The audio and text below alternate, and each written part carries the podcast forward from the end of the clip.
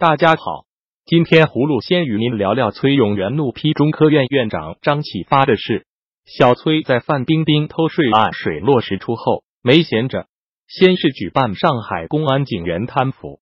近日，他的宝火转向了中科院院士张启发。小崔二十五日转发崔永元后援会的微博，并配文：“对，一九九六年。”张启发就在湖北偷偷种下了转基因水稻，污染了久负盛誉的米粮仓，开始伤害湖北百姓的身体，真是罪该万死。小崔转发的这篇微博写道：“为什么湖北人支持崔老师的最多？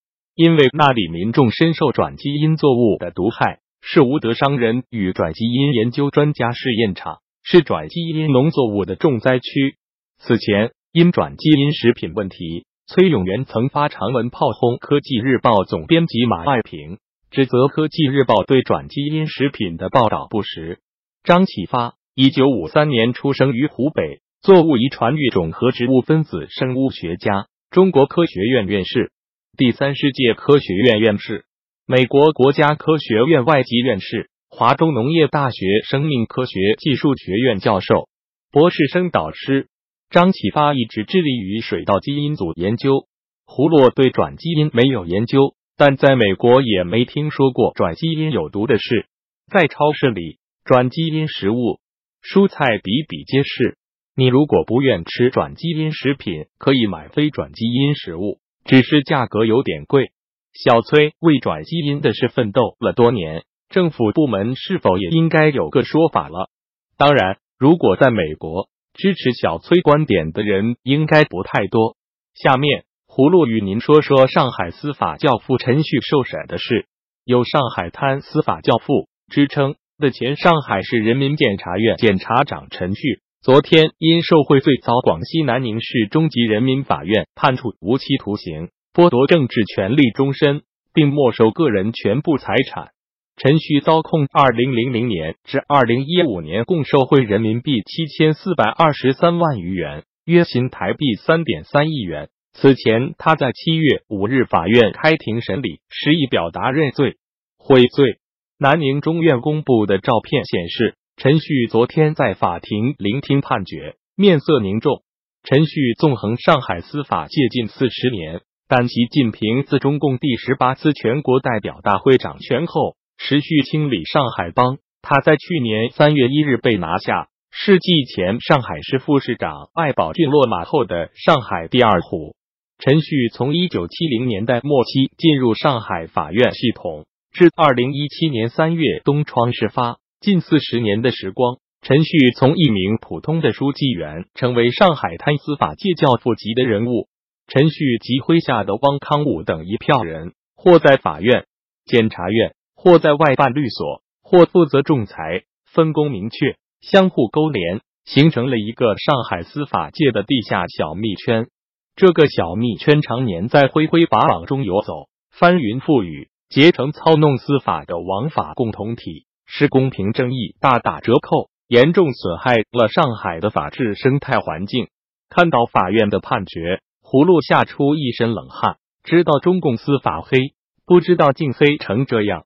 司法可是社会公平的最后一道防线。记得英国哲学家培根曾说：“一个错案对社会的危害，就像水源被污染一样。”上海都如此，中国其他地区更是暗无天日。老百姓该怎么活啊？想起最高法院周强院长几年前反对司法独立的话，不由感叹：中国没有真正的法院和法官。接下来，葫芦和您说说民主斗士黄奇先生。在狱中被迫害的事。本周五，国际人权组织大赦国际谴责中国当局未及时医治公民记者黄奇，呼吁为他提供必要的治疗，并进行公平的审判。黄奇被捕前是中国六四天网和天网人权事务中心的创始人，记录中国的人权侵犯事件。他在二零一六年十一月以涉嫌为境外非法提供国家机密，被中国四川警方带走。目前被关押在四川绵阳看守所。十月二十三日，黄奇告诉他的律师、医生和看守官员，就他的血压数据作假，使他未能接受适当的治疗。五十四岁的黄奇患有慢性肾病，脑积水和心肺疾病。大赦国际呼吁中国当局应为黄旗提供及时的医疗护理，确保他在拘留期间不受虐待，并及时进行公正的审判。除非有足够可信的证据证明他有罪，否则应无条件将他即刻释放。被羁押近两年的六四天网负责人黄奇，在十月二十三日的律师会见中表示：“我的病情恶化到今天这个地步，完全是法西斯迫害的结果。告诉大家，黄奇会抗争到底，请未来的朋友追究中国法西斯的罪行。黄奇被抓捕至今，一直坚称无罪。”身患多种随时危及生命的重症，因为拒绝认罪和顽强的抗争，外界包括黄奇本人都不能获知病况的详情，更没有得到有效的治疗。在律师的会见笔录中，黄奇袒露看守所方对他的血压造假，看守所用手动测压仪为其测量的血压值为高压在一百四十到一百七十之间，低压在七十到九十之间。而十月十九日。黄芪用同监舍的病人的电子测压仪自测血压时，高压为二二幺，低压为幺三幺。十月二十一日下午，电子测压仪测量的血压值，左手高压为二百一十七，低压为幺三五；右手高压为二百一十三，低压为幺四七。黄芪数十次坚持要用电子测压仪测量，以便自己能清楚的知道自己的血压数值，都被警察及医生拒绝。黄芪的前代理律师隋木清此前在会见黄芪后，将黄芪在狱中的近况如实告知社会，随后被吊销律师执业证书。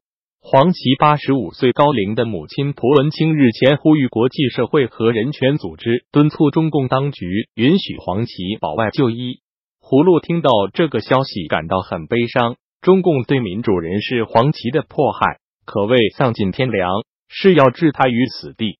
中共在习近平的统治下，已经越来越法西斯化了。最后，葫芦与您聊聊川普总统邀请普京访美的事。美国国家安全顾问博尔顿表示，白宫方面已经正式邀请俄罗斯总统普京于二零一九年初访问华盛顿。博尔顿是在当地时间周五的新闻发布会上公开这一重要信息的，虽然具体行程还有待商讨。博尔顿说。已经在访俄时向普京提出邀请。今年七月，普京与美国总统川普在芬兰首都赫尔辛基进行了首次会晤。周三，博尔顿在到访俄罗斯时，与俄方就两国首脑将于今年十一月十一日举行第二次会晤达成初步协议。据俄罗斯卫星通讯社莫斯科十月二十六日电。俄罗斯外长拉夫罗夫与美国国务卿蓬佩奥通电话，讨论了即将举行的俄美总统会面的筹备工作问题。美国白宫发言人桑德斯即已表示，川普希望在二零一九年一月一日以后在华盛顿见到普京。葫芦认为这符合川普特立独行的性格。葫芦对美俄首脑会晤还是持支持态度，毕竟对话优于对抗。好了。今天葫芦就与您聊到这里，明天见。